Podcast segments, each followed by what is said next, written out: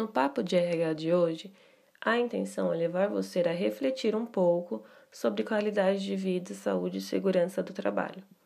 Te convido a se aprofundar nesse assunto comigo. Vai ser legal, eu prometo. Bom, vamos começar com a qualidade de vida no trabalho, ou QVT, como também é conhecida. É o grau de satisfação que um colaborador tem com as funções exercidas e com o local em que trabalha. Diferente de que muitos acreditam, a satisfação de um profissional no ambiente de trabalho não é algo que diz respeito somente a ele. Esta, aliás, é uma questão que deve ser vista e ter a devida atenção por parte da gestão da organização.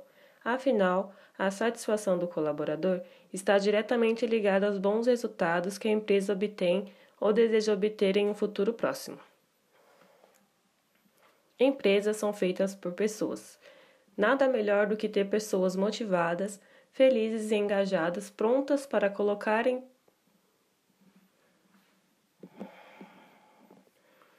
Empresas são feitas por pessoas.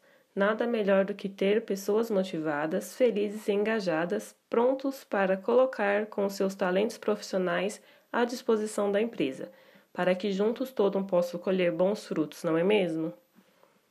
O ambiente físico e psicológico está relacionado com a saúde e segurança do trabalhador, um fator muito importante para garantir uma qualidade de vida no trabalho.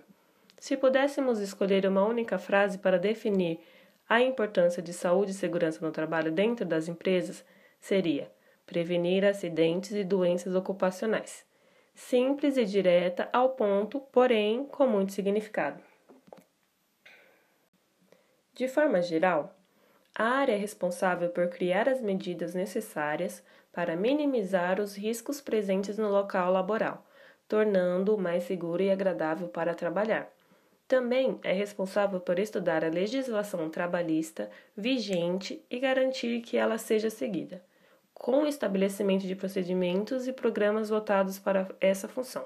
Para isso, é necessário seguir todas as regras determinadas pela legislação, em especial as normas regulamentadoras.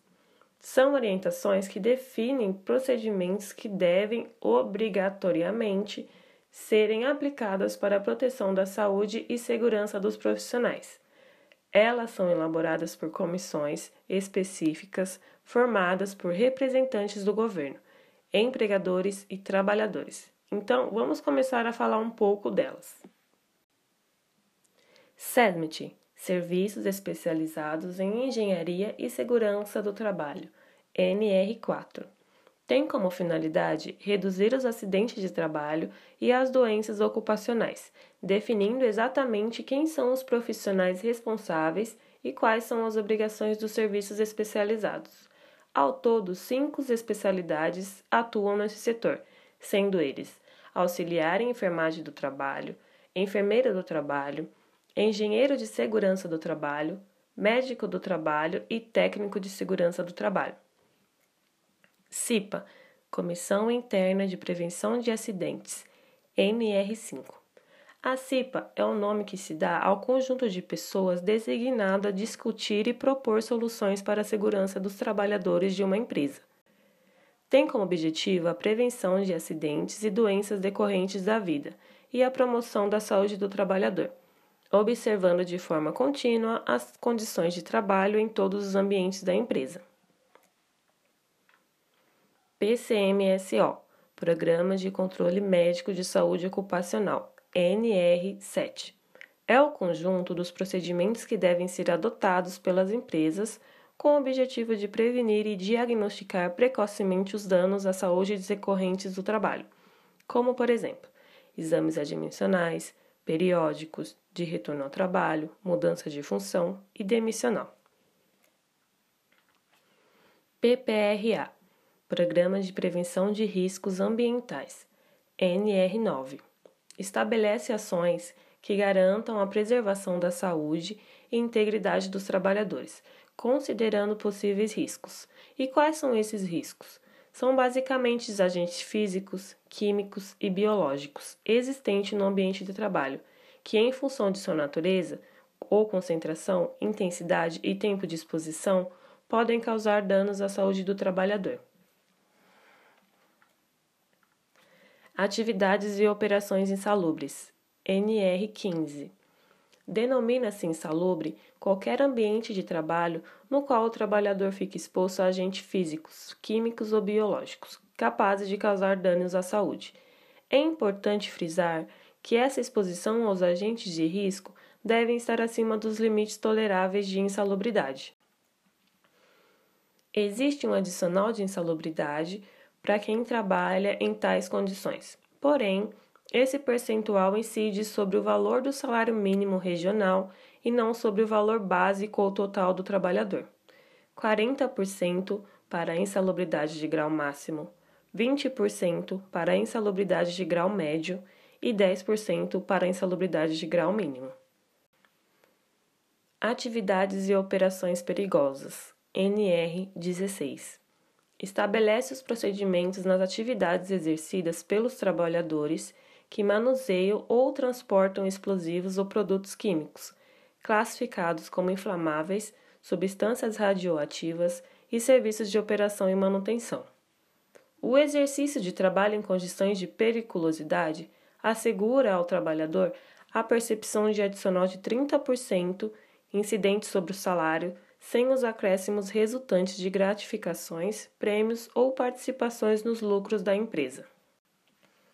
Ergonomia NR17 tem como objetivo garantir certos parâmetros para boa condição de trabalho, partindo de uma adaptação às características físicas e psicológicas dos empregados, a fim de oferecer conforto máximo, desempenho e segurança durante o expediente de trabalho. Condições sanitárias e de conforto nos locais de trabalho. NR24. Trata-se das condições de higiene e conforto nos locais de trabalho, ou seja, garante a garante que os trabalhadores terão condições dignas de trabalho. Esta norma estabelece critérios mínimos para fins de aplicações de aparelhos sanitários, gabinete sanitário, banheiro, cujas instalações devem ser separadas por sexos.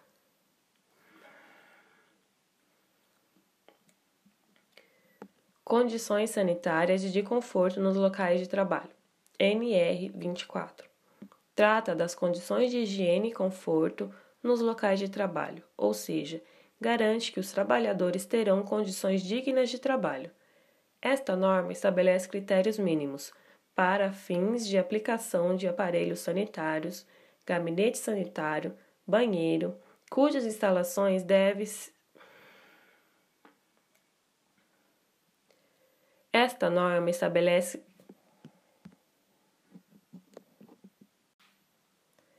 condições sanitárias de conforto nos locais de trabalho. NR 24. Trata das condições de higiene e conforto nos locais de trabalho ou seja, garante que os trabalhadores terão condições dignas de trabalho. Esta norma estabelece critérios mínimos para fins de aplicação de aparelhos sanitários, gabinete sanitário, banheiro, cujas instalações deverão ser separadas por sexo, vestiários, refeitórios, cozinhas e alojamento. Sinalização de segurança NR26 esta NR tem por objetivo fixar as cores que devem ser usadas nos locais de trabalho para prevenção de acidente, identificando os equipamentos de segurança, delimitando áreas, identificando as canalizações empregadas nas indústrias para a condução de líquidos e gases e advertindo contra riscos. A utilização de cores não dispensa o emprego de outras formas de prevenção de acidentes o uso de cores deverá ser o mais reduzido possível, a fim de não ocasionar distração, confusão e fadiga ao trabalhador. E aí, gostou de se aprofundar nesse assunto comigo? Confesso que essa parte é um pouco mais complexa, mas se pararmos para pensar, faz parte do nosso dia a dia e nem percebemos. Viu que legal? Agora você pode compartilhar com alguém que nem imagina o que é e trocar experiências. Não é o máximo? Até mais!